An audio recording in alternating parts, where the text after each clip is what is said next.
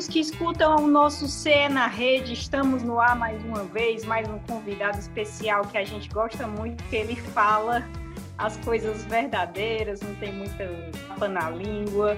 É o nosso querido Robinson de Castro, presidente do Ceará, que já participou do nosso podcast quando o nosso podcast estava nascendo, lá em 2019, 2020, começo de 2020, o Robinson participou e agora está de volta para o episódio de número 53. Eu sou Thaís Jorge, do GE. Globo, e recebo hoje também Beatriz Carvalho, do GE. Globo, e Marcos Montenegro, que é o nosso editor-chefe do Globo Esporte. Vou começar dando bom dia, boa tarde, boa noite aqui para o Robinson e agradecer a participação dele. Tudo bom? É isso. Bom dia, boa tarde, boa noite para você também. Tá tudo bem, graças a Deus. Bem acompanhado aqui do Marco, da Beatriz, participando aqui forma bem entusiasmada aqui do podcast. Marquinho, bom dia, boa tarde, boa noite para ti também. Oi, Thaís, oi, Bia, Robson, prazer estar aqui mais uma vez. E o Robson, como você falou, né, Thaís, não tem papas na língua, já participou de um quadro super bem humorado do nosso Globo Esporte, agora está aqui à disposição mais uma vez para responder todos os nossos questionamentos. E o legal do Robson é que é, é aquele cara da resenha, né? Apesar de ser presidente, dirigente, um cargo assim, impõe né, um certo respeito, não que a gente não vai se respeitar, mas é um cara da resenha, gente boa de papo, viu, Thaís? E a Bia, que sempre está aqui comigo, com a gente. Tudo bom, Bia? Oi, Thaís, para quem está ouvindo, né? Boa tarde, completando bom dia, boa tarde, boa noite. É isso aí que o Marcos falou. É, então vamos bater papo, falar sobre tudo, né? Já que o para contar tudo para gente. Eu vou começar perguntando a ele como é, como é a conviver com o Guto. Assim, a gente percebe que nas coletivas ele parece ser um cara muito zen, ele explica tudo. Na derrota, na vitória, ele aparece ali muito bem, é, assim, muito bem preparado, um cara que mantém aquele humor dele. Eu queria saber no dia a dia como é que vem sendo essa convivência com o Guto Ferreira. Olha, é muito boa, muito boa. É um cara que é prazeroso estar com ele, sabe? É, digo isso até de forma assim, bem, bem é, transparente, né? Porque, claro, você tem bons treinadores, você tem treinadores que gostam de conversar sobre futebol, mas a, a figura do, do Guto é uma figura que, que dá prazer você estar com ele. Você está conversando com ele, trocando ideia. É um cara muito leve, um cara que escuta, tem muita humildade na, na, na, no que faz, né? sabe, sabe vencer e ter humildade na vitória, é, sabe perder e sabe reconhecer erros e sabe buscar corrigir seus erros, sabe ser justo com os atletas, sabe recuperar os atletas, sabe dar o espaço na hora que tem que dar, é, valoriza todo mundo, não é aquele cara que chega, ó, oh, eu não quero esses quatro, esses cinco jogadores, eu quero contrato mais seis ou sete. Ele não, ele não, é, ele não tem esse perfil. É um cara muito centrado, extremamente equilibrado, um cara que harmoniza muito as relações assim no clube entre a nossa equipe funcional e a equipe dele. Trabalha em equipe, é uma coisa importante, sabe trabalhar em equipe, né? então ele acaba é, envolvendo todo mundo no projeto. Né? E, e, e, eu, como presidente, com ele, eu tenho uma relação assim como se eu conhecesse ele há 30 anos, pela relação que eu tenho com ele. Eu converso com ele abertamente, eu chamo ele quando. E eu não tenho nenhuma cerimônia de dizer nada para ele, nunca tive. Né? E ele recepciona muito bem as, as minhas observações, como também eu deixo ele muito à vontade para me convencer de algumas coisas. Né? E a gente leva assim um, um, uma relação é, muito construtiva, vamos dizer assim, sabe? Muito transparente e, e, muito de igual para igual. Assim, sem muita, como você colocou, eu sou da resenha, o Guto também é, né? Mas não tem frescura. Eu não gosto de. Eu sou muito pragmático nas minhas coisas. Né? Acho que a gente não pode ficar colocando coisa debaixo do tapete ou, ou deixando de dizer aquilo que a gente pensa. E eu quero que as pessoas sejam assim, porque isso, isso é uma forma de respeitar. Se respeitar, até mesmo porque o sucesso do Guto é o meu sucesso, é o sucesso dos atletas, é o sucesso do clube. Eu acho que é assim que tem que pensar. Uma coisa que tem chamado a atenção no trabalho do Guto, além do futebol implantado, né, que ele já deu uma cara ao Ceará, a gente já sabe como o Ceará joga, mas outra coisa que tem chamado a atenção por parte do Guto é o que outros técnicos não conseguiram fazer nesse período mais recente do Ceará, né, Robson? Que foi recuperar atletas que não vinham numa boa fase, não estavam encontrando espaço no time, por diversos motivos que não vem ao caso pontuar todos eles. Mas, assim, Wesley, Berson, Léo Chu, ele tem conseguido recuperar esses atletas, diferentemente de outros que passaram. O que, é que ele tem feito com esses atletas, não só com esses, mas com outros também que ainda buscam espaço para brigar por posição na equipe? Uma coisa que eu acho que a virtude dele, ele não se permite ter preconceitos. Tá? Então, a maioria dos treinadores, a maioria, a grande maioria, eles, eles têm preconceitos. Não digo né, né, preconceito no, no, sentido pejorativo da palavra, não. É um pré-conceito sobre alguma coisa. Um pré-conceito sobre aquele jogador. Um pré-conceito sobre aquele jogador. Às vezes positivo, às vezes negativo. Preconceito não quer dizer que seja só negativo. Pode ser positivo também. Um excesso de valorização de um jogador e um excesso de desvalorização de outro jogador. Acontece. Praticamente todos os treinadores têm isso. Tá? Isso prejudica muito porque você é, aposta, às vezes, demais em quem você não deve apostar tanto e deixa de dar apoio e, e, e, e condição para que um jogador que às vezes está em baixa e que é bom jogador evoluir, voltar a, ir bem. É o caso, por exemplo, do Wesley, do, do próprio Felipe Bachola. Eles, eles entram no jogo, o jogo muda completamente, que é outro modelo de jogo, é um jogo apoiado, é um jogo de, de aproximação, é um jogo que, o, durante o jogo, o adversário é, é, não consegue entender o que é que o modelo de jogo mudou totalmente. Quando eles entram, porque eles têm características diferentes. Então, o Guto é, é, é, é muito interessante essa, essa capacidade do Guto tem de valorizar todo mundo. E o Léo Chu, quando ele escalou e relacionou o Léo Chu, é porque o Léo Chu, quando ele viaja, os que ficam aqui dando treino, ele quer saber como é que foi o treino dos jogadores que ficaram. E, e várias oportunidades foi relatado que o Léo Chu estava treinando muito bem. Ele chegou para o Léo Chu e disse, Léo Chu, você está treinando muito bem e eu vou lhe dar uma oportunidade. Então, eu acho que ele faz isso com todo mundo. Inclusive o Wesley deixou de viajar algumas vezes, né? O Léo Chu deixou de viajar algumas vezes jogadores, é, o Alisson, às vezes, não é porque estão, estão fora dos planos, né? E é uma coisa também que às vezes a, a imprensa faz às vezes uma leitura, ah, o jogador está sendo relacionado, está fora dos planos. Não é isso. Às vezes o jogador está precisando de trabalho complementar, está precisando recuperar algumas valências, ritmo de jogo. O Rodrigo é porque está tá, tá, tá, tá, é, numa transição barra DM, né? Mas assim, mas são jogadores que ficam aqui participando de treinos no Sub-23, porque precisa jogar. A gente faz muito coletivo no clube, com os jogadores que ficam, que não viajam, com o Sub-23. Que é bom para o Sub-23 e é bom para os jogadores que não viajam. Faz amistosos. Já jogamos contra o Floresta, já jogamos contra o Ferroviário, já jogamos contra é, Apóstolos de Cristo. Enfim, times que, que às vezes estão disputando algum tipo de campeonato para dar ritmo. Caso o Nares agora, que chegou, Nares vai fazer um coletivo final de semana. Quem vai participar desse coletivo? Jogadores que não vão ser relacionados né, para o jogo de, de, de, final de semana. E, e, e, e, os jogadores precisam entrar em ritmo. Nares ainda está precisando aí de um tempo, porque ele passou uma, uma parte do, dos últimos meses é, afastado no Red Bull. Ele não quis renovar e, e como uma, uma forma de, de, de, pressão, o clube o afastou. Né? E, ele ficou sem atividade. Então, nós estamos recuperando. Mas era uma joia lá do Red Bull. Era uma joia do Red Bull.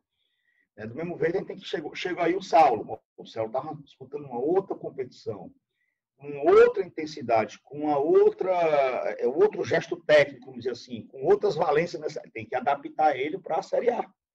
Nós temos que adaptar ele para a Série A. Vai chegar aqui, pode... não é assim que funciona. Né? Então, é, jogadores que jogaram menos precisam ter esse ritmo. Então, acho que assim, o Guto consegue organizar o trabalho, usar bem toda a equipe, valoriza todo mundo. E fica o Daniel, o Dadá aqui, o Daniel Azambuja, com o grupo que não viaja, e fica fazendo um trabalho e relatando. E há uma confiança no que o Daniel diz.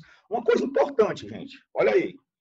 Uma coisa importante. Por que é que nós vencemos a Copa do Nordeste? Tem um detalhezinho muito importante aí. Dois jogadores nossos estavam vindo de lesão, estavam trabalhando aqui, chamado William Oliveira e Fabinho. Né? E os jogadores não estavam relacionados para, para a viagem, porque eles estavam sem ritmo. Nós deixamos eles aqui trabalhando, fazendo treino, fazendo coletivo, fazendo enfrentamento. E na hora que a gente precisou para o clássico, nós mandamos buscar dois jogadores. Esses jogadores foram fundamentais para a gente ter classificado perante Fortaleza, para ter chegado à final e ter, ter sido campeão. Mas isso foi um trabalho coletivo, organizado, e, e, que ele valorizou todo mundo. Quer dizer, a força do grupo, é o que eu estava vendo até hoje numa, numa página de um jornal, e dizendo o seguinte, ó, o Guto está conseguindo mostrar a força do elenco, que é uma coisa importante.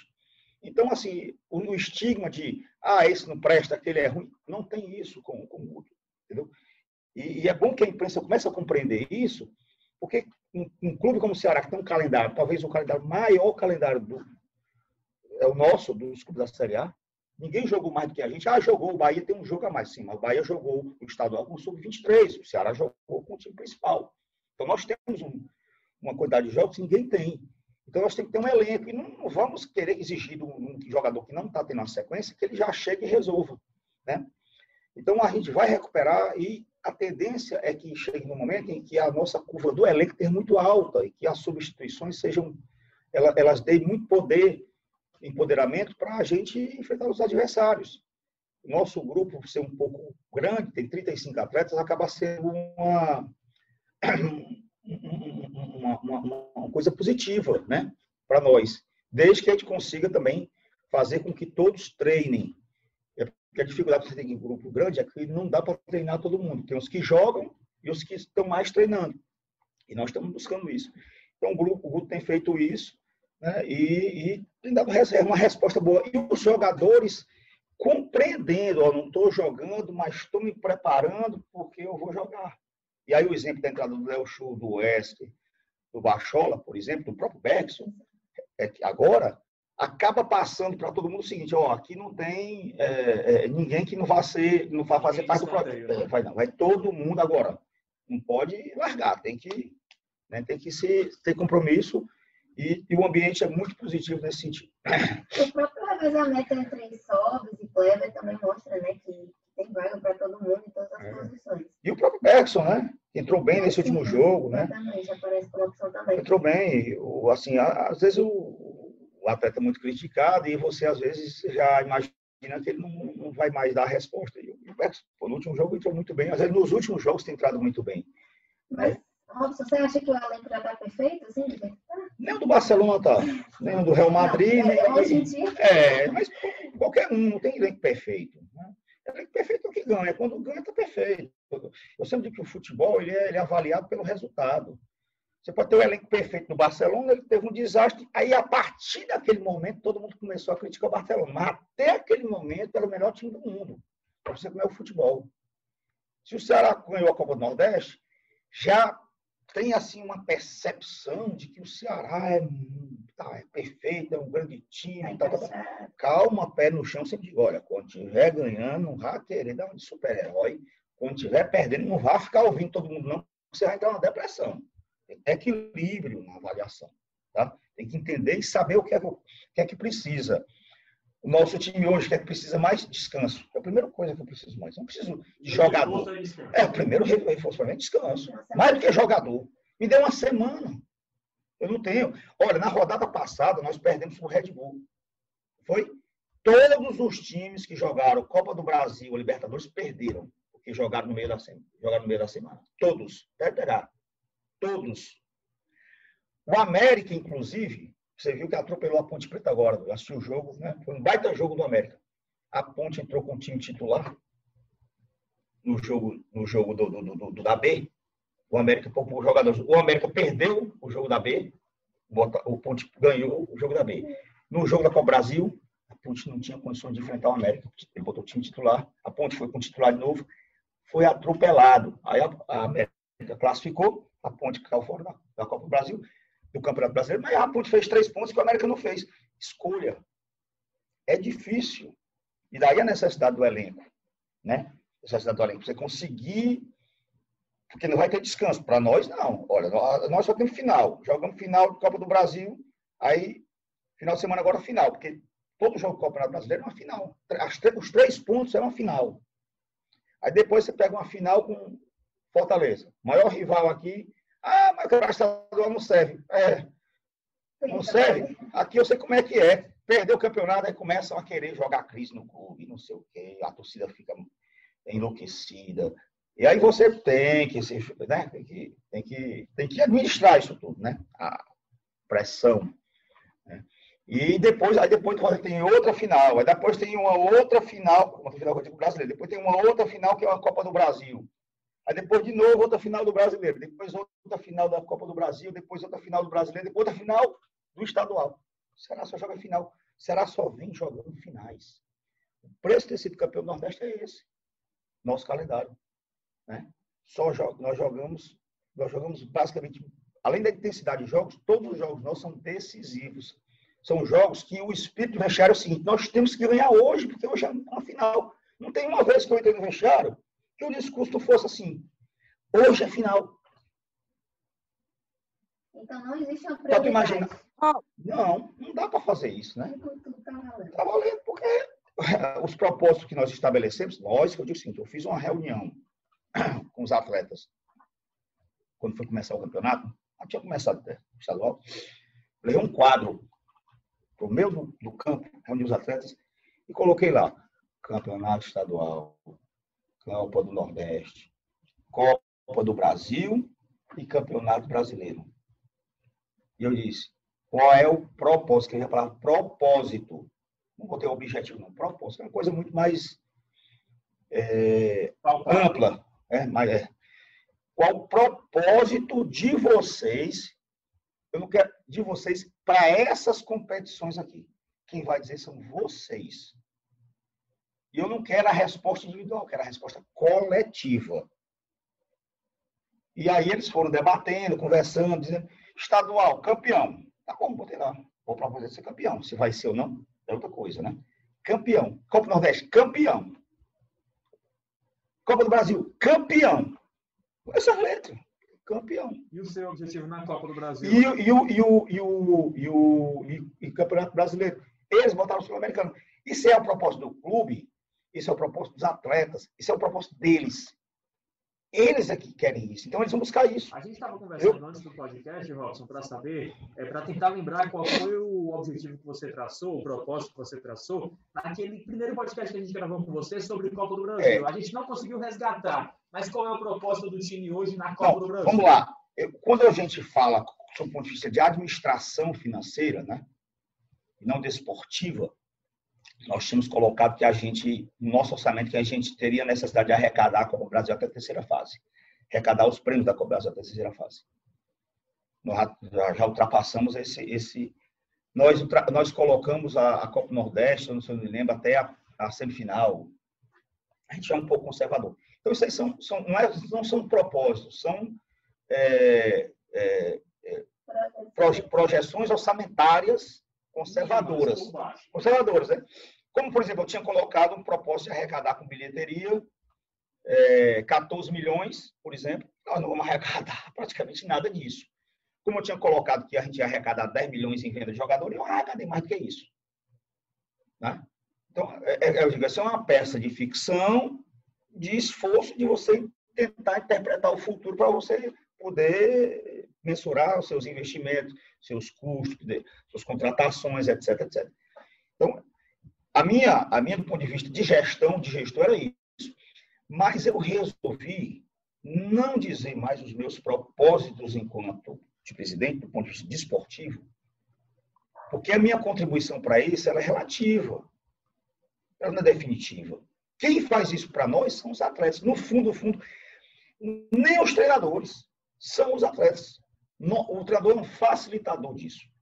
Tá? O treinador é um facilitador. Não é ele que diz, ó, ele é um facilitador. Mas quem, na hora que começou o jogo, eles é que vão ter que resolver a, a, parada, né? Então, o comprometimento é lá dentro. Não adianta eles terem sido preparados fora, se chegar lá dentro e não resolverem.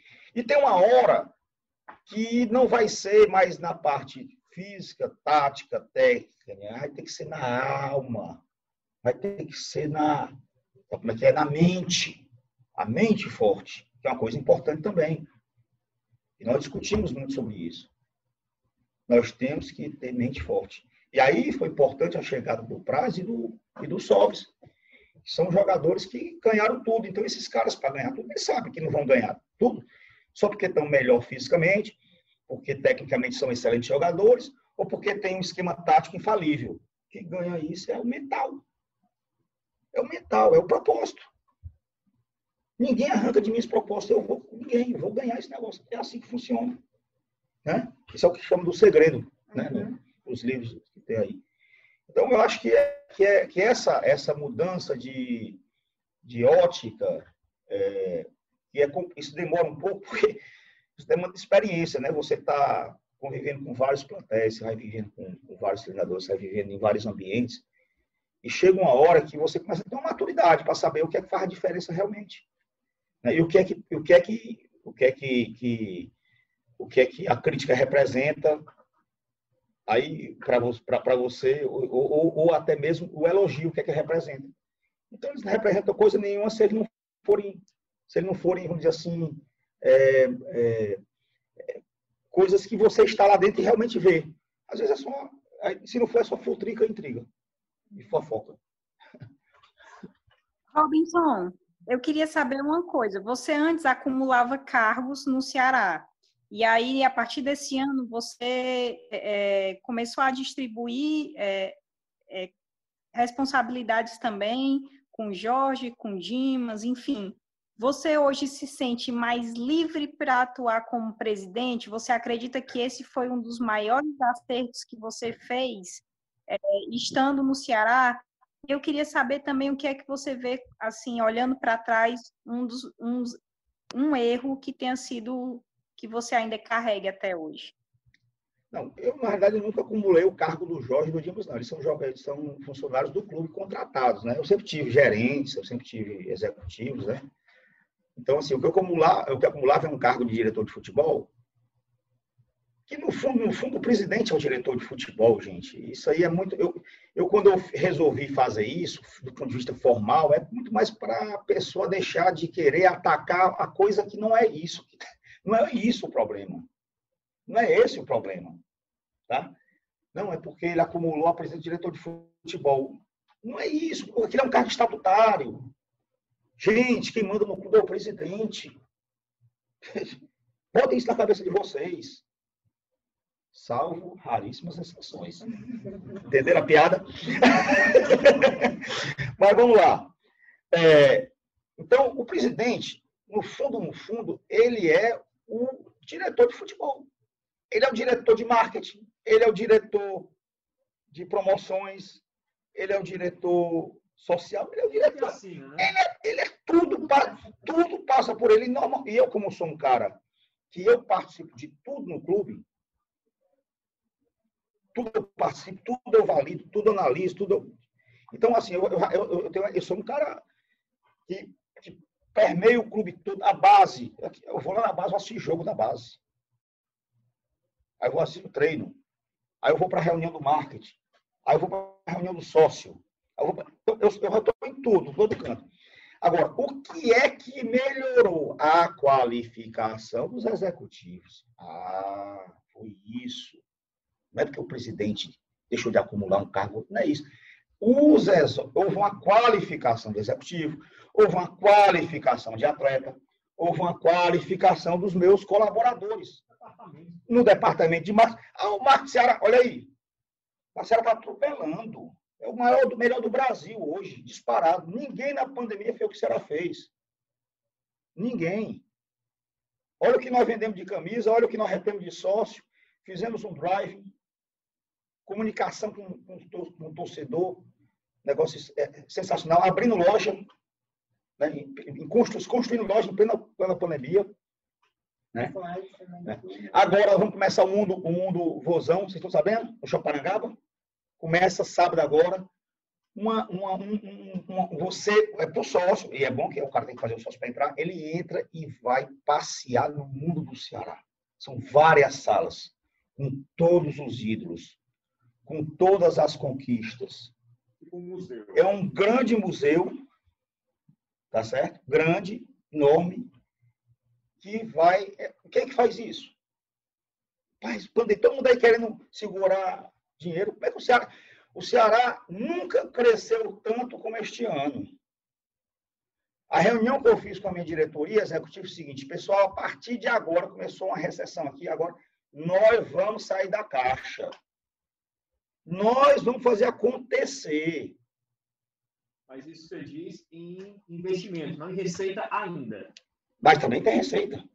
Também tem as receitas, porque nós fizemos vários negócios. Eu nunca fiz tanto, tanto negócio, nunca comprei tanto jogador com pandemia. Comprei o Jorge do ABC. Compramos o Saulo. Né? Compramos o direito econômico, aumentando o direito econômico de jogadores que estão no plantel. É, por exemplo, nós acabamos, nós já, você já viram aí nas imagens, né? Vamos fazer uma loja na sede ali que vai ser um negócio lindíssimo, tá? Integrado com todo o clube. Vai ser uma loja onde você tem a, a possibilidade de integrar-se com tudo que acontece no ao mesmo tempo, com o centro cultural, com o treino do, do, da quadra e do campo, né? E nós vamos abrir uma loja. Vocês conhecem a Quinta Avenida de Nova York? Avenida Paulista, em São Paulo. Qual é a similar aqui na nossa cidade? Dom Luiz. É a, é a avenida mais charmosa que tem. Nós estaremos inaugurando, antes de dezembro, a segunda da sede, uma loja de 400 metros quadrados com um restaurante grill na Dom Luiz. Uma parceria que nós fizemos com a Manhattan, certo? E e, e vai ser uma, uma melhor ponte da cidade, melhor ponte da cidade, inclusive aqueles que não são admiradores, admiradores do Ceará serão muito bem-vindos, e vai ser o, me, o melhor ponte de clube do Brasil. Mas assim, Robson, quando você Isso fala... tudo, como é que você faz isso? Quando você fala que o Ceará é, nunca cresceu tanto, te interrompendo rapidinho, hum. a gente fica curioso para saber, porque assim, teve pandemia, todo mundo está mal das pernas. É. E você diz que o time, o clube gastou todo o caixa, gastou todo o caixa, mas assim, onde é que está entrando tanto dinheiro? Eu tive venda de jogador, nós conseguimos recuperar o que a gente tinha perdido da Turner, a Globo voltou a ter fluxo, nós é, temos aí uma capa... nós mantivemos todo o nosso quadro de, de, de sócios, nós, temos, nós tivemos uma perda de 0,8% de sócios. Só no Brasil, quase nada. Só hoje os clubes ligam para o Ceará. Nós fizemos um driving ali. Aquilo ali custou dinheiro. Você acha que aquilo ali não custou dinheiro para montar aquela estrutura? Foi de graça aquilo ali? Causa do céu. Qual o retorno que ele deu? Orgulho, autoestima do torcedor, quero pagar meu sócio, quero continuar porque o Ceará é grande, porque o Ceará ele, tá, ele, ele, ele é maior do que a pandemia, porque é nosso orgulho. Rapaz, esse engajamento, esse relacionamento com o torcedor. Então a gente começou a monetizar de outras formas, manter as receitas. Crédito se abriu para a gente assim, ó, tinha de gente querendo emprestar dinheiro para o clube. Eu selecionei o que eu queria e só o que eu precisava. Tá certo? Planilhei bem. Então, nós hoje, que dia é hoje? É contador, né? Que dia é hoje, hein? 26? 25. 25. 25. Pois é, vou ajeitar meu relógio aqui, que ainda está com o dia de ontem. Olha. Hoje é dia 25, né? Pois quarta-feira eu vou pagar toda a minha folha de setembro. Toda. Do clube inteiro. Que está em torno de quanto, mais ou menos? E digo mais. Todo mundo, na época, fez um, um acordo para pagar determinados valores e eu fiz também os jogadores referente aos valores de março, agosto, para jogar para frente. O, muitos clubes, o Grêmio botou para o ano que vem, o Palmeiras botou para o ano que vem, muitos clubes fizeram botar para o ano que vem, né? O Inter botou para o ano que vem. Eu tinha dito, não, eu vou pagar, mas vou pagar até o final do ano. Já paguei. Sabe o que, é que os caras dizem para mim? Agradece, rapaz, presidente. Realmente aqui é diferente. Eu digo, Vamos correr de novo. Nossa, tem até uma pergunta sobre isso da Renata Mendonça, né? Que é nossa colega jornalista. É a marca do clube. E nós não temos mecenas, hein? Eu vejo os mecenas aí chegando, ajudando o clube para resolver. Nós não temos mecenas, não. Pois é, Renata, ela também. Tem que valorizar o vozão. É verdade, a torcida, a imprensa tem que valorizar o vozão. O vozão caminha com as suas próprias pernas. Não é de hoje. Sem mecenas. Sem mecenas. Repito, pessoal da imprensa aí, gente, sem mecenas, o vozão é forte. Eu digo, eu já disse, nós vamos ser o maior clube do Nordeste. Quando eu falo maior, em todos os aspectos. Falo de novo, nós vamos ser o maior clube, isso lá atrás, do Nordeste. O Bahia nos procura para fazer parceria hoje, porque ele entende que o Ceará é um clube muito forte e que ele precisa do Ceará para alavancar. O próprio programa de sócio dele. E voltando para a pergunta da Renata, né, isso também se reflete muito lá fora, ela lembrou o episódio que o Tiago Galhardo falou que estava muito bem aqui, né? Estava sempre pingando um dia lá na conta é. dele. Ele falou na época que estava aqui e falou agora recentemente de novo, elogiou o Ceará. Eu gosto de cumprimentar as pessoas com um bom dibre. Então, bom dibre, pessoal do Ceará na rede. Eu sou ouvinte assídua do podcast de vocês, a Thaís bem sabe. E, então, eu queria mandar um beijo para todos vocês. E bom dia para o senhor também, presidente. É, primeira pergunta que eu queria fazer para o senhor. No ano passado ficou famoso um episódio do Thiago Galhardo, em uma entrevista coletiva, brincando que ele não estava acostumado com o salário caindo em dia, que no Ceará caía até antecipado. Esse é um dos problemas mais recorrentes do futebol brasileiro, né? É, eu queria saber primeiro qual foi a última vez que vocês atrasaram o salário. E, e eu queria também que o senhor contasse qual foi a receita do Ceará para conseguir se reestruturar financeiramente e ao mesmo tempo que administrava alguns resultados esportivos, né? A terceira temporada seguida do Ceará na Série A. Considerando o, o, o, o futebol, a lógica do futebol, o Ceará não atrasa salário. Nunca, pelo menos que eu me lembro, talvez, sei lá, em 2000 e... Não sei se em 2012 a gente chegou a atrasar salário, a gente caiu da Série A para a Série B. Né? Mas, hum, assim, atrasar salário 30 dias, nessa lógica aqui do futebol, isso aí é piada. Eu estou dizendo que o Ceará paga, está pagando até o, dia, até o quinto dia útil. A folha toda. Vamos pagar de novo. Ah, você está preocupado com o mês de setembro, está resolvido. Mês de setembro, outubro, está resolvido. Novembro, eu tenho que pensar um pouquinho, eu vou pagar novembro. Daqui para lá eu resolvo. Mas eu sei que em novembro eu vou ter um pouco de dificuldade. Eu vou ter baixa de algumas receitas. Eu vou ter uma diminuição. Aí eu estava contando um pouco com o público, já não dá para contar tanto. Então, vou melhorar um pouco a minha carteira de sócio. Vou fazer alguns negócios aí de alguns direitos. Vou buscar as alternativas. Eu, só que eu tenho que pensar isso agora. Ó. Eu não posso chegar no dia e dizer, ei, eu estou sem dinheiro. Não é assim, eu já estou me projetando. Eu antecipo. Em novembro a gente vai precisar sair da caixa para resolver alguma coisa. Para resolver. Eu já faço agora. Chegar em novembro está resolvido. A folha de quê? De jogadores?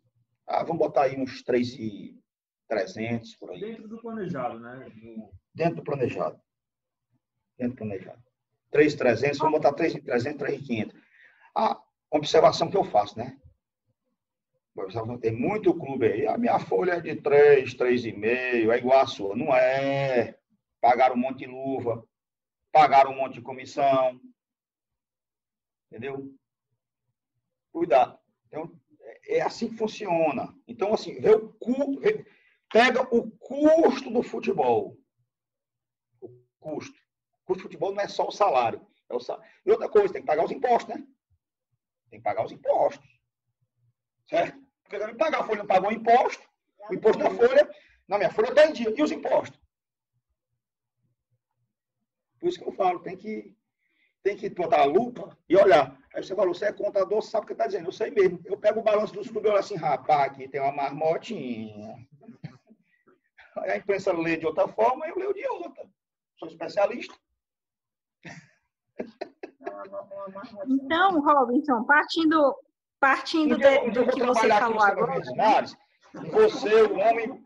É, quando eu vou arrumar um emprego aqui, vocês vão me arrumar e eu vou ficar fazendo análise dos balanços dos clubes aqui para vocês. Aí vocês vão ver como é bacana. Ei, Robinson, então me partiu agora uma dúvida, certo?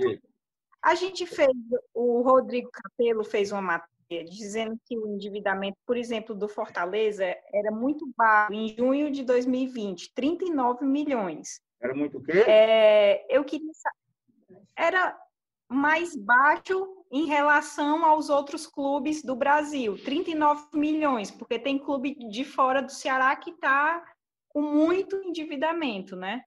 E aí eu queria saber, assim, dados do Ceará de agora, se você tem esse dado do endividamento do Ceará atual. Meu assim, endividamento já era é... o menor do Brasil e vai continuar sendo. Eu posso garantir isso para você. Eu estou lutando agora para gerar um superávit esse ano. Se eu conseguir gerar um superávit esse ano, aí eu acho que eu ganho um prêmio de gestor do mundo. Eu terminar aí faz é outra cozinha. Esse ano é difícil ter superávit. mas eu tô, eu, eu vou dizer para você, eu quero pa passar o ano no mínimo, vou tentar, é muito difícil, o mesmo endividamento que eu tinha no passado. Mas é difícil, não é fácil. Eu tenho, eu tenho aí três meses para isso. Eu preciso gerar, eu preciso gerar um caixa que suporte minhas despesas até o final do ano e que eu liquide os passivos que eu fiz para, para, para, para esse caixa ficar, ficar é, é, é, é equilibrado. Tá? Eu tenho até meios de fazer isso. Para amanhã, se eu quiser, amanhã eu consigo esse caixa todinho, mas eu tenho que desfazer de jogador, porque eu tenho muita proposta para meus jogadores, muitas. Tenho muitos jogadores. Ah, o time do Ceará tu quer todinho. O Brasil todinho quer o time do Ceará. Se eu quer isso, que é meu lateral direito, que é meu lateral esquerdo, que é meu zagueiro, que é meu volante, que é meu, meu coringa, que é meu meia, Coringa Lesse, Fernando Sobral. Você é meu atacante, meu atacante de 1,95m. Mais conhecido como Cleber. É. é traduzido aqui. É, eu posso fazer o dinheiro amanhã. Entendeu? Eu tive proposta. Eu não fiz porque... Do país, do exterior também? Do país e do exterior tem, tem monte de gente aí rodando e eu já disse, eu só vou, eu vou fazer a maior venda do Nordeste. Já veio proposta, digo, não, não é a maior do Nordeste, então eu vou vender. Eu quero fazer a maior venda do Nordeste acabar com esse negócio de o Ceará, de o Ceará, o Ceará, tem, o Ceará mudou de patamar em vários aspectos, vários, inclusive mentalidade. Inclusive mentalidade. Então, eu não preciso vender para ninguém no Brasil para eles venderem para fora. Eu vendo para fora direto. Eu não preciso do intermediário, entendeu? A minha camisa me permite isso. Eu já vendi para o Japão, eu já vendi para os Estados Unidos. Então, não preciso. E até pouco tempo, né? Então, eu, posso, eu posso vender para o mundo árabe, posso vender para a Europa. Até pouco tempo essa realidade mudou muito, porque até pouco tempo chegava um clube, botava tanto, o Ceará vendia, porque precisava é. dessa receita, precisava desse dinheiro. Hoje mudou. Não tenha dúvida. Né? Olha, a, uni, a única possibilidade de a gente ter uma multa baixa, isso pode acontecer de algum jogador. Quando é que isso pode acontecer? Quando aquele jogador e o seu agente, ele vai para aí, mas a multa eu não, eu não aceito que seja. Eu, eu quero que seja no máximo isso. Porque o cara às vezes quer ir para fora e ele tem. Aí a gente faz uma multa muito alta para o Brasil e uma multa menor para dentro. Menor, entre aspas, porque o câmbio que está aí, ela sempre fica alta, né? Um jogador que você olha hoje pensa, meu Deus, vendi por isso tão pouco. Recente. Rapaz, eu, eu, eu, fiz vendas tão grandes, assim, eu, nós fizemos as maiores vendas do, do, do clube, aliás, do futebol cearense. É porque eu depois que você vende, ah, vendeu muito pouco. Sim, quem foi que vendeu? Que eu, quem foi que apurou? Ninguém na minha gestão foi a gestão que mais gerou receita de venda de aderente econômico. Não tem outra. Arthur, né? é, ainda, inclusive, com jogadores que vieram para cá, para de graça. Jogadores de base e jogadores que nós torcemos de clubes menores. Então, nós passamos a ser um celeiro. A minha base hoje é a melhor do Nordeste, disparado. Eu digo isso e enche a boca para dizer. Lá na nossa base está treinando o 23, o 20 e o 17. Só está treinando o 15 e o 13, porque a lei não permite. Mas está todo mundo. Ah, rapaz, e os outros tudo parado, porque não querem gastar. Pois a minha base está funcionando. Meu projeto continua e meu, minha geração de caixa está ali também. E estou pagando. Agora, eu fiz, a gente está fazendo dever de casa de muito tempo, né? E sem mecenas, repita aí, viu, Thais, para você espalhar para todo mundo aqui do Sistema Verde Mar. Sem mecenas. Sem mecenas é aquele cara que chega com dinheiro e bota dentro do pulso. É. Aqui não tem, a gente não tem padrinho, não. Homem. Eu tô, eu tô aqui me acabando de rir, porque eu achei muito engraçado. É... é. Bota uma manchete bem grande do jornal. Ceará está pagando as contas sem mecenas. Assim, quem disse isso? Robson de Castro. Mas ele disse que está trabalhando. É, eu vou arrumar um emprego aqui, se Deus quiser. Acho bonita essa salona bonita aqui, ó. É, você falou muito, né, Robson, de, dessa construção do Ceará. Como é que você acha que o time vai estar tá daqui a 10 anos? É, porque se a gente olhar 10 anos para trás, né, o Ceará estava começando essa ascensão é, com você junto com o Evandro. Daqui a 10 anos, o Ceará tem condições de estar como? Essa é uma pergunta. E a segunda, essa visão, né, que, que as pessoas que estão no eixo, assim, sempre parece que os clubes do Nordeste, enfim, cearenses, próprio Bahia, é como se eles tivessem um degrau abaixo, mas, mas a gente vê que são gestões super organizadas. Então, você acha que em 10 anos já vai ter mudado essa mentalidade? Bom, a tua pergunta me fez me lembrar de outra coisa também. Construção me levou às obras que nós vamos fazer no clube. Eu vou aproveitar e fazer propaganda aqui. nós fizemos todo o nosso departamento médico que envolve fisioterapia e fisiologia. Eu vou mandar. Estamos terminando a obra. Ampliamos ele, dobramos ele. Depois a gente vai inaugurar e mandar as imagens.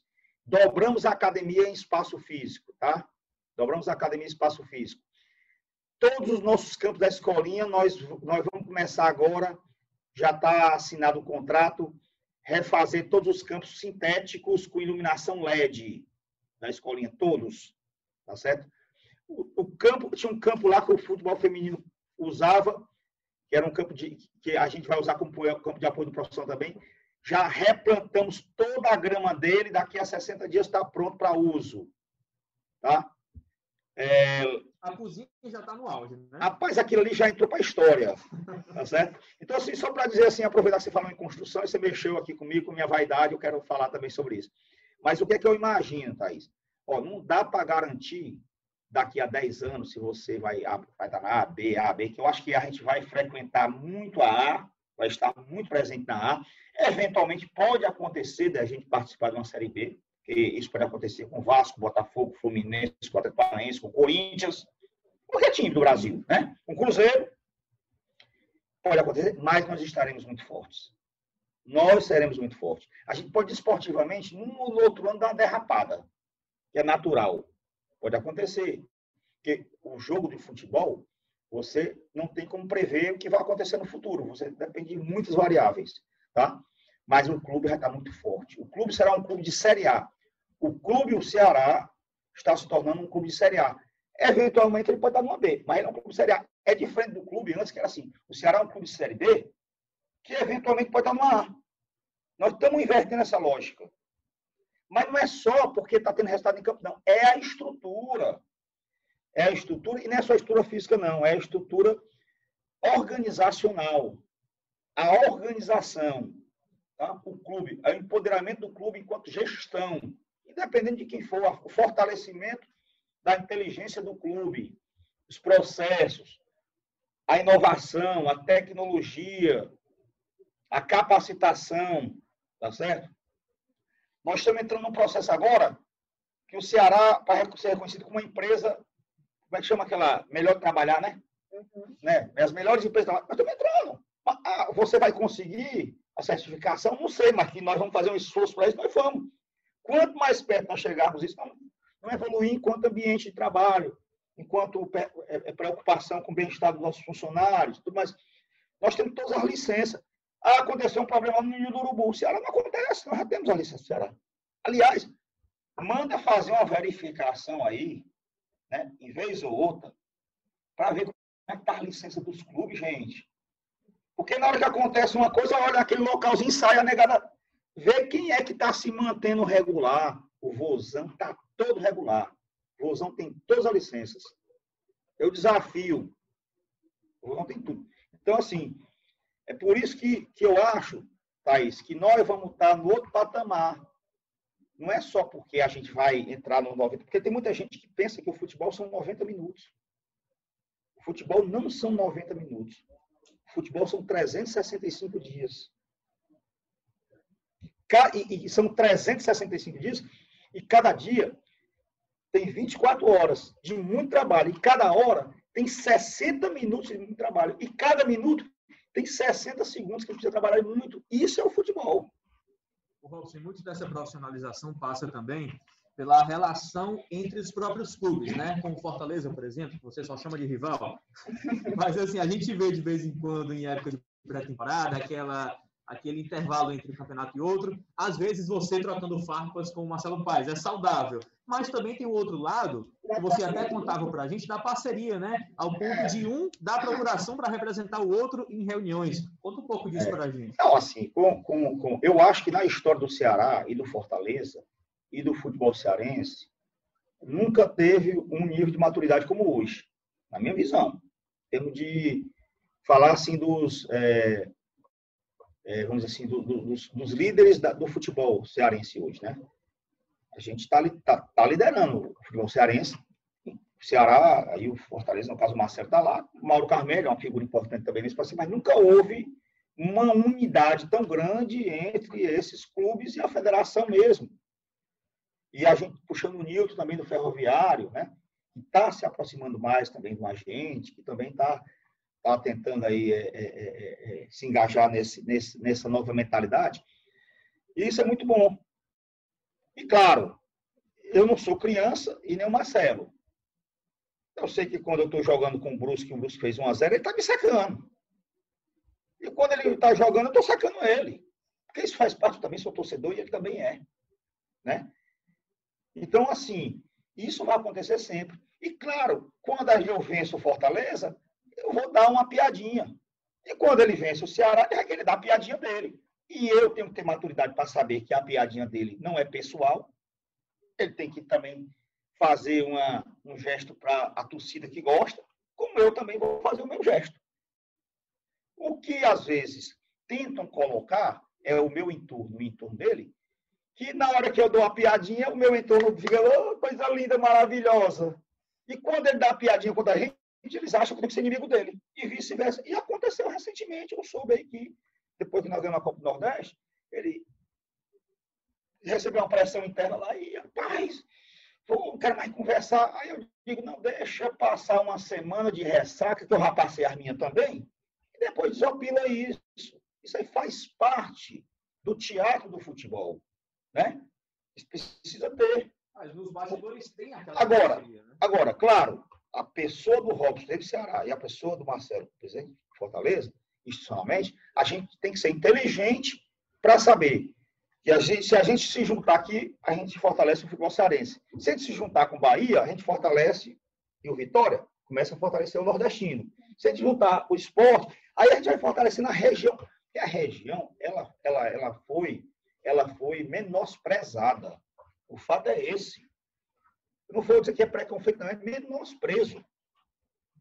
Sec, é, é secular, vamos dizer assim. E, e, não é só na atividade do futebol, não. Foi de forma geral, o país, de uma forma geral, né? a, a, a, o, vamos dizer assim, é, a elite brasileira do sul-sudeste achou que aquilo ali era o Brasil, era, era e o resto era o quintal. Fundo é isso. O que é que o, o, que é que o nordestino fez? Vamos trabalhar. Vamos superar esses caras em todos os campos. Aí, aí começa a ter os bons exemplos de gestão no governo. Por isso que houve aquele fiscal aqui no governo, porque o que aconteceu? Nós eu vou, eu vou fazer uma coisa, eu, vou, eu, vou, eu não vou ficar com esse sapato alto lá, enquanto lá no, no Rio tem cinco governadores presos, por exemplo, na sequência, Aqui nós temos exemplos de boas gestões independentes dos partidos que assumem. Existe já uma cultura. É isso que nós estamos plantando no futebol, uma cultura responsável. Começou com o Ceará. O Ceará é o pioneiro nisso. Ceará, que eu digo, Ceará Clube. Né? Desde 2008, quando nós entramos lá, o Evandro, comigo e tal, nós entramos, vamos implantar uma cultura. Difícil, um sonho impossível. Isso é impossível. Essa massa falida virar uma coisa organizada. É impossível. Isso e para a gente até pode, poderia parecer um pouco também. Mas vamos dar os primeiros passos. Então, você dá um passo e começa a reagir positivamente às coisas, dá outro, dá outro, dá outro, e você começa a ver que tem possibilidade de você escalar o clube em termos de receita, o Fortaleza seguiu nossos passos. Mas a partir da chegada do Eduardo Girão, que primeiro acabou com essa visão extremista de chiitas de um lado e chiitas de outro, jogando bomba né, por cima do muro. Tinha um pouco dessa coisa emocional. Né? O Jorge Mota, por exemplo, tinha um pouco dessa coisa emocional. Mas eu não tenho. Eu sou um cara mais equilibrado. Né? O Eduardo já é um cara que tem uma, uma áurea diferente. Né? Vou contar uma brincadeira dele aqui. Eu gosto muito dele, né? E, e o Marcelo, de qualquer forma, é um cara equilibrado também, que o, que, que o, o, o Eduardo tem uma, teve, teve uma influência muito grande na formação dele é, para esse novo momento. Né? Mas, assim, o Eduardo que eu brinco é o seguinte, o Eduardo chegou, chegou dos Estados Unidos dizendo que assim, a, é, é, assumir o Fortaleza. Aí nós temos um amigo em comum e o amigo dele me, levou ele para almoçar no meu, na minha empresa. Assim que ele chegou, para assumir Fortaleza. Aí eu digo, pô, tu tá ficando doido? Tu tá vindo, tu mora nos Estados Unidos, vem para cá. Eu, por mim, eu ia para lá, né? Aí, não, aí ele contar que foi, ele viu um, é, um, um cruzeiro, aí viu um sinal, ele contou as histórias, a mulher dele é torcedora fanática do Ceará, a família da mulher dele todinha, né? E o último sinal foi que eu pedi, foi pedir para minha mulher para assumir o Fortaleza e ela disse, ela, ela aceitou. É, foi um sinal assim absurdo, né? Porque a mulher torcedora do Ceará ferrenha, mas, mas ferrenha mesmo, fanático. Revelações, né? É. Aí ele, ele, me contando, ele me contando que, que, que, que, assumiu isso. Inclusive, ele me contou, não sei se você se lembra, uma taça que o Ceará ganhou e nós não quisemos receber a taça. Ele arrematou aquela taça, você sabia disso? E deu de presente para a mulher. E lá na, na, taça tem o símbolo do Fortaleza e do Ceará, né? Ceará e Fortaleza. E aí ele disse para a mulher, ó, oh, no dia que eu morrer, você não vai arrancar o símbolo do Fortaleza aqui, não. Você tem que prometer isso. As coisas do Eduardo, né? E aí, o, o, o, nessa história toda, ele disse, não, ele veio, ó, oh, Robson, tentar resgatar uma cultura de paz. E eu, tranquilo, vamos, né? E, vamos assistir um jogo juntos, lado a lado? Vamos. Aí fomos assistir um jogo juntos, lado a lado. Já começou uma cheadeira de um lado do outro, você sabe como é que funciona. O Ceará fez um gol, aí eu, não, em respeito ao Eduardo, não vou comemorar, fiquei bem certinho lá. a mulher dele comemorou? Foi, não, a mulher dele foi não, foi eu, ele e o Marcelo Paes era o vice ficou atrás assim, né? Aí depois o Fortaleza empatou e ele também ficou bem, bem tranquilo, ninguém comemorou, ficou ali assim no jogo todo bem sério, era um jogo da Fares Lopes, inclusive. Aí o Eduardo disse assim, Robson, um, vamos, vamos pegar uma bandeira aqui que eu mandei fazer, que é ela, ela metade Ceará e metade Fortaleza, e vamos esticar aqui, vamos segurar a bandeira. E eu já preocupado, né? disse, rapaz, isso aqui vai dar algum problema. Aí, ah, tudo bem, o Ceará também aqui na bandeira, vamos segurar. Aí a terceira ideia dele, vamos fazer o seguinte, tu veste a camisa do Fortaleza do Ceará, ah, peraí. Aí, meu irmão, velho, vamos acabar com isso. tá bom, o próximo passo é capaz de tu querer ser o presidente do Ceará e o Fortaleza. Não, acaba com isso. As, as coisas do Eduardo, mas ele tem um coração puro, assim, é um cara, eu gosto muito dele, porque ele é, é um cara muito correto nas coisas dele, muito sério, né? Até às vezes excessivamente, né? E, mas é um cara que eu quero bem. E Robson, uma coisa que eu lembrei agora, no outro podcast, tinha sido logo assim que acabou a temporada, né? Acabou a Série A, e você falou que queria, acho que era presente de Natal, era desejo, enfim queria descansar, estava muito cansado, que, que era o momento que você queria, o que você mais queria era isso. Eu queria saber como é que você está hoje. Está tranquilo e tal? Como é que a situação está? Não, é porque. Vamos lá, 2015 foi também um ano, assim, final de ano para mim, que eu fiquei muito cansado. Eu, foi na época que eu assumi o clube, nós estamos na lanterna da Série B, né, com a iminência de cair para uma Série C, muita gente dizia que a gente tinha caído. E naquele momento eu me envolvi emocionalmente, espiritualmente, fisicamente, psicologicamente, de tal forma que também no ano eu, eu até eu, eu, eu, saí da cidade. Eu passei 20 dias viajando, não participei muito pouco da montagem do time. Foi um erro meu, mas ao mesmo tempo foi uma foi um esgotamento muito forte que eu tive em 2015, né? Pela pressão muito grande, pô, é, você tem nove jogos, eu pego o Ceará, faltam nove jogos, eu tenho que ganhar seis, empatar um, né? E tinha acabado de perder do Criciúma. E teve uma defesa do Everson que, pelo Então, assim, era, foi um negócio assim, muito forte, porque a única pessoa que não poderia transparecer e que estava fragilizada era eu. Então, eu eu, era, eu tinha que mostrar o líder forte, que acreditava, eu era o cara que falava, eu tinha que, na pré-eleção, falar o treinador também, que era um Lisca, eu tinha que manter ele motivado, firme, porque é, não é fácil para todo mundo. E aí nós conseguimos. Isso foi, foi, aconteceu. Aconteceu também a mesma coisa em 2019, né? Porque em 2019 nós também tivemos uma, um, começamos um ano muito bem, no final a gente foi até o final ali, por demérito do Cruzeiro, nós permanecemos. Permanecemos com 39 pontos. né? Então, claro que eu, eu, eu me envolvi de todas as formas que eu falei, espiritualmente, tudo isso aí que você possa imaginar, eu, eu vou muito assim para dentro da coisa, assim. Eu vivo aquilo ali e assumo a responsabilidade também. Eu divido, não. Jamais você vai dizer assim, apontar para alguém, dizendo, ah, foi esse cara, foi a responsabilidade, foi o jogador, foi o treinador, foi um erro de escalação, foi um pênalti perdido. Não, sou eu. Eu não tenho nenhum problema com relação a isso. Sou o líder mesmo. Não aceito ninguém. Sou eu o responsável. Maior sou eu. Né? E principalmente quando se está no momento ruim, é que as pessoas identificam o líder. Difícil identificar o líder na hora boa. Na hora ruim, o líder é identificado. Na hora boa, não é líder.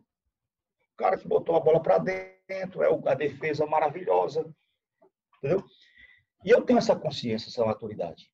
E como eu me envolvo demais com isso, eu me esgoto. Porque eu, às vezes, me sinto. É, como é que eu diria para você? É, abandonado. Vou dizer a palavra abandonado, que parece assim que eu estou me vitimizando. Eu não quero me vitimizar aqui, mas eu me sinto assim. É, como é que eu digo assim? Solitário? Solitário. Isolado. Hein? Isolado. Isolado, solitário. Isolado. Solitário, que é bom, porque quando você está solitário, você consegue pensar. E quando você está com muita gente, as pessoas lhe confundem, não, né? Mas principalmente você fica leproso. As pessoas começam a também ficar com um pouco de é, desgosto com você, assim, não, chega perto não. E eu enfrentei no clube muitas vezes situações que eu vi pessoas que eu gosto, que eu sempre tive uma. e mantenho, que eu sou uma pessoa muito reta nas minhas coisas, terem atitudes que eu não tomaria, que eu não faria. Mas eu sei absorver isso, eu sei conviver com isso, eu sei perdoar isso, mas não esqueço. Eu não esqueço, não é por, porque eu quero me vingar ou porque eu quero retribuir da mesma forma. Eu não esqueço porque eu preciso crescer com isso. Preciso entender isso para eu crescer, para me fortalecer. Porque a minha mente tem que estar forte. A mente tem que estar mais forte do que a minha. Porque o clube depende muito de mim e eu sei disso. O clube hoje depende muito da minha presença, da minha existência. Daqui a pouco, o que é, que é o meu desafio maior hoje? Eu ter alguém a quem eu possa dar o bastão. Está aqui o bastão. Cara, tu tem que ser melhor do que eu. Tu vai ter acontecer tudo isso contigo tu vai ficar solitário, tu vai ficar leproso. As pessoas, tu vai se decepcionar com um monte de gente, mas tu não podes deixar o teu emocional te levar. E no final vai valer a pena. No final vai, porque sabe como é que acontece? Existe uma conspiração cósmica que quando você faz as coisas com o coração e do bem, as coisas acontecem. Isso é fato. Isso é a natureza é a natureza. Isso eu aprendi com meu avô, que passou com meu pai, que passou para mim, que eu passo meus filhos. A natureza é importante. Diz, tá aí, chore não, Thaís. Não, é. Eu concordo muito com que, o com que você falou aí, dessa questão da cara quando é, enfim, motivado, enfim, faz as coisas certas, que as coisas acontecem mesmo. É, a gente acompanha o Ceará há muito, muito, muito tempo. A gente sabe que o Ceará cresceu muito, apesar de ter passado dificuldade em 2015 dentro de campo, mas fora de campo você está sempre pensando na estrutura. A gente tem uma ótima relação com você também, sempre que chama, você está disposto também. A gente quer dizer que a gente também tem muito orgulho de te receber e da trajetória que o Ceará está trilhando é, na Série A do brasileiro, enfim, dentro e fora de campo. Por isso eu quero agradecer de todo o coração mesmo a sua participação e só desejar muitas coisas boas para você e para o Ceará. Obrigado, Thaís. As palavras são muito doces. eu não mereço. Obrigado, viu? É um prazer estar aqui com você, Beatriz, aqui com o Marcos, nós estamos Reis e a gente certamente vai estar aqui próximo na, na próxima edição do, do que tiver podcast, vou convidá-lo para estar presente se Deus quiser, para falar de coisa boa, né? Obrigada, Bia, mais. É... Obrigada, Thaís, de novo pelo convite sempre aqui no Céu na Rede. Gostei de participar e gostei muito da entrevista também. Muito bacana bater esse papo com o Robson. Ele que pautou a gente, já deu a pauta, já deu o texto, já deu o título. Foi muito divertido. Gostei, gostei muito, espero que vocês gostem também. E Marquinho, mais uma vez, obrigada, viu? Valeu, Thaís. A gente avisou no início, né, que seria legal, valeria a pena gastar esse tempinho ouvindo o presidente aí do Ceará, Robson de Castro com sempre muito emotivo, mas com muita razão também muitas palavras. Valeu, Robson, Bia. Vamos nós. Esse podcast tem a de Rafael Bianco, a coordenação de Rafael e a gerência de André Amaral. Um abraço, gente.